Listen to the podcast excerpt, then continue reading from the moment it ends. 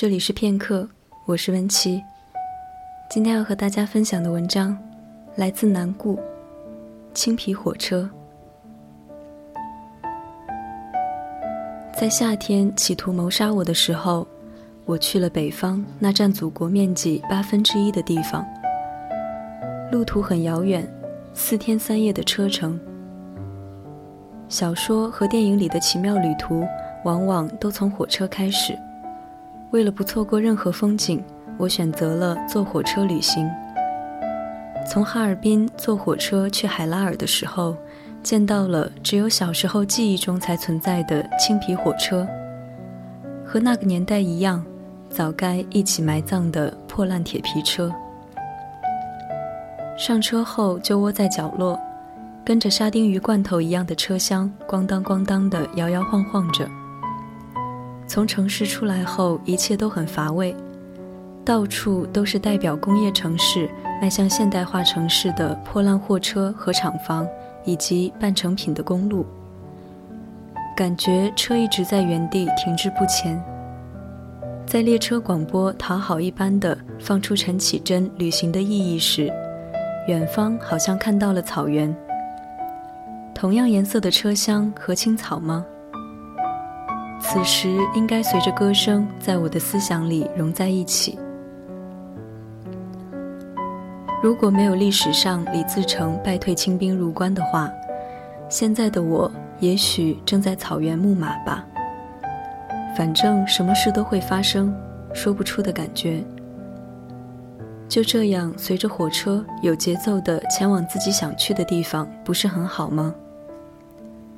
只在歌声里听到过的场景，现在正在经历，感觉真不自然。会想起自己坐在城市里挤满陌生人的陌生大街的一个陌生长椅上。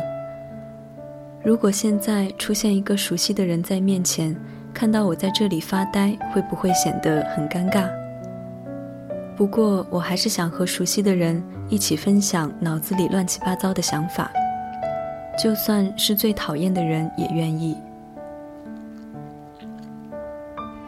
走了很久，找到一家超市，买到了糖和一瓶爽肤水，很亲切的味道。当时他说，我给他的感觉像是一棵大树那样，牢固坚不可摧，就算是再大的风雨也能继续前行。然后他问，旅行和松针要哪一个呢？好像我是这样回答的：“能让你想起我的那个。”现在，他应该和我一样处在陌生的城市，思考着一样的问题。谁会在意呢？更关心的是我的猫，被改变成另外一个人之后，它还会不会温顺地用头蹭我的手，嗷呜嗷呜的？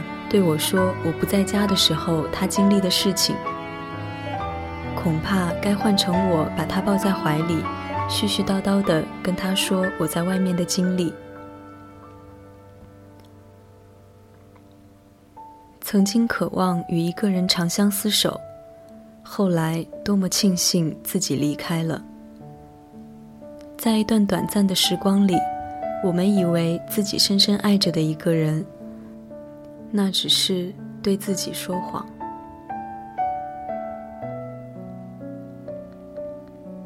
青皮火车，来自南固。这里是片刻，我是文琪，我们下期节目再见。